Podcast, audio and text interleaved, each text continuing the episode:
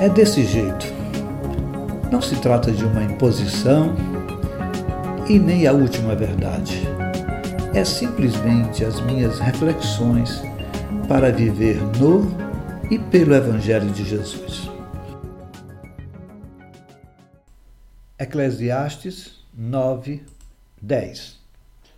O, que as suas mãos tiverem que fazer, que o façam com toda a sua força pois na sepultura para onde você vai, não há atividade, nem planejamento, não há conhecimento, nem sabedoria.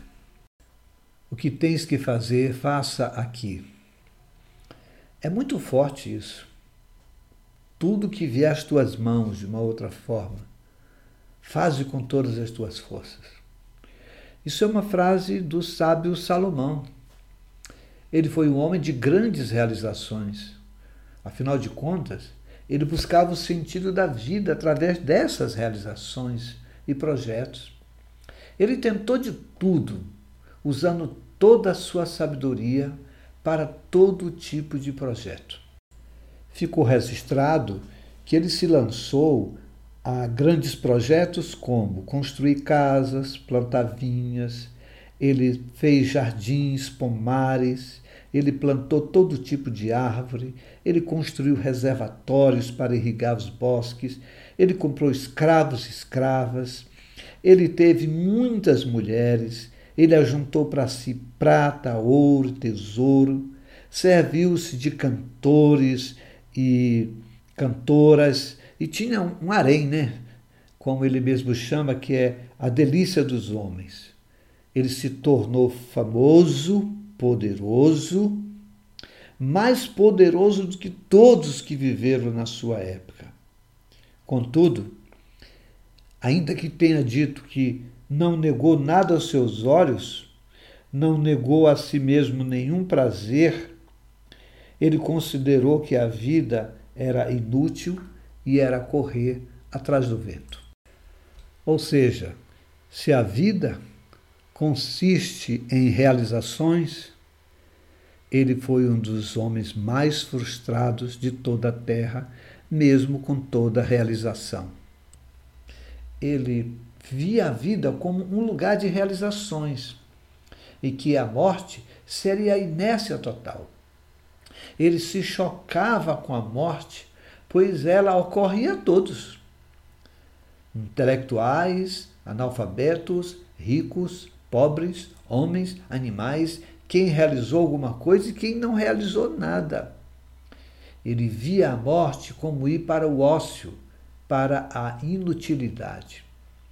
Quando diz que na sepultura não há atividade, nem planejamento, nem conhecimento ou sabedoria, é provável que estivesse se referindo à morte quando nada podia ser feito ou refeito. Nenhuma oportunidade perdida voltaria. No Evangelho de Mateus, capítulo 25, Jesus ensinou uma parábola chamada Parábola dos Talentos. Ele fala de um homem que, ao sair de viagem, chamou seus servos e confiou-lhes seus bens. A um deles, ele deu cinco talentos, a ao outro, ele deu dois talentos e ao outro, ele deu um talento. Como eu entendo, aqui representa o todo da humanidade. Todos recebemos alguma coisa e recebemos conforme a nossa capacidade de gerir. E o tempo passou, ele volta e o que tinha cinco talentos ganhou mais cinco. Ele disse: Olha, você é um servo bom e servo fiel. Então vem participar aqui da minha alegria. Os, o que recebeu dois, da mesma forma, é, é, duplicou, ganhou mais dois. Você também é um servo bom e fiel, da mesma medida do outro ainda que tenha recebido só dois. Mas o que recebeu só um, ele disse: Olha, está aqui teu talento de volta, porque eu eu fiquei com medo, me disseram que tu era muito duro, muito exigente, então eu guardei, está aqui teu dinheiro de volta. A esse, ele disse que era um servo mau. Ele servo mau e negligente. Negligente por quê? Porque ele recebeu algo que não era seu e ele deveria fazer com que isso que não era seu rendesse para o seu Senhor. E essa é a ideia da nossa vida. Cada um de nós recebeu capacidades, diferentes, é claro, mas todos recebemos. Não podemos dar uma de vítima, culpar o sistema, culpar os pais, a família e etc., de que não teve oportunidade, mas cada um tem na medida, na medida do que possui de talentos e capacidades, oportunidades. E Salomão aqui deixa claro para nós, muito claro, que para onde vamos, depois de, dessa vida se fechar, quando ele mesmo diz que o fio de prata partir, para onde vamos não há nenhuma possibilidade de completar o que não foi feito. Agora, querido, seja com Deus, seja com os homens. Não há como refazer nada do que foi feito, certo ou errado, porque o tempo é hoje, esse, esse é o tempo. Não há como refazer, por exemplo, o seu relacionamento com Deus e o seu relacionamento com seus semelhantes, com sua família. Então, dessa ideia que Salomão traz para nós, nós podemos aprender algumas lições importantes. A primeira delas, que ele fica registrado no capítulo 9 e 11, dizendo que a todos ocorre o tempo e a oportunidade. É o momento certo e a possibilidade de, naquele momento certo, realizar algo. Ou seja, a todos chegam possibilidades de realizações, conforme os seus talentos e dons, ainda que sejam pequenos. E nós não podemos nos comparar a outro. A comparação é que paralisa. Eu tenho que partir daquilo que eu tenho, daquilo que eu recebi, daquilo que Deus me deu. Eu não sou o homem mais capaz do mundo, mas também eu não, não sou o incapaz. Eu tenho a capacidade que Deus me deu. Você tem a sua capacidade e é nessa capacidade que você deve agir. Muitas pessoas ficam perguntando ah, que curso eu vou fazer, qual é o, o, curso que vou, o curso superior que eu vou estudar, será que Deus vai me dizer? E eles ficam fazendo orações, ao meu ver, assim, vazias. Deus me disse, eu vou estudar medicina, engenharia, farmácia, economia, você professor, o que será? Eu tenho dito para muitos, busque saber quais são os talentos que você já dispõe dentro de você. É a partir desses que você descobrirá aquilo que você precisa realizar nesta vida. Segundo princípio importante ou lição que nós devemos aprender é qualquer que seja a tarefa ou responsabilidade que nos for confiada, nós devemos desenvolver da melhor forma possível e não em negligência. Não fazer, como algumas pessoas dizem, meia boca Provérbios diz que o perito em suas obras será colocado entre os nobres.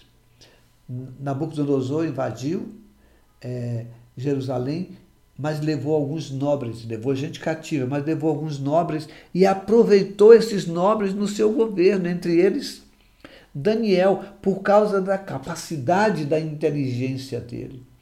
Então, o perito em suas obras, ele vai ser colocado em lugares nobres como diz Provérbios. Então, qualquer que seja a tarefa que lhe for dada, da melhor, na menor que seja, faça da melhor forma. Tem uma historinha que é possível que muitos conheçam de dois serventes de obras que estavam fazendo o mesmo trabalho, cavando uma vala. E alguém chega para um e pergunta: O que você está fazendo? Eu estou cavando uma vala. Para o outro pergunta: O que você está fazendo? Ele diz: Eu estou construindo uma catedral, que era a obra que ele estava participando. Então ele tinha uma dimensão do seu trabalho, ainda que muito pequeno em relação ao todo, mas ele diz: Eu estou fazendo parte do todo. Então, faça com responsabilidade. Terceiro, recebemos de Deus dons e capacidades para ser desenvolvido nesta vida. Não há outra vida. Ah, eu perdi a oportunidade, vou voltar. Não há, só há essa vida. Nós somos peritos em ter ideias e abandoná-las, em ter projetos e não cumpri-los, em começar e não terminar. Se assim for, nesta vida, aí sim você será um fracasso total. Você não precisa realizar na mesma medida de todos, mas realizar na medida que você recebeu. Agora, se você não tem perseverança, consistência em começar e ir até o fim, você vai terminar um frustrado, decepcionado consigo mesmo e saiba que não terá outra oportunidade. O que recebeu cinco, o homem que representa Deus dizendo: Venha, servo bom e fiel.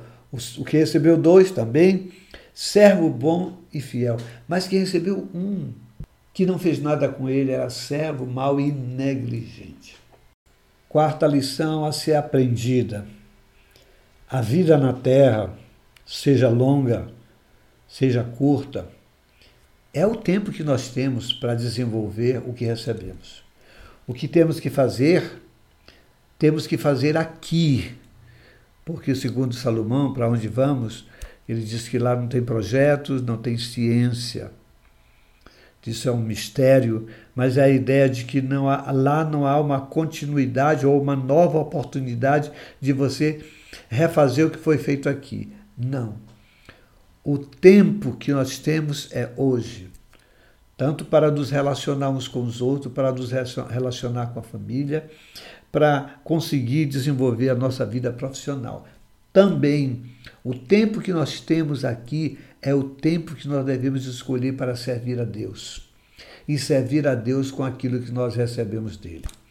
Esse é o nosso tempo de trabalhar, para que não fique nada por fazer daquilo que nos foi dado para realizar.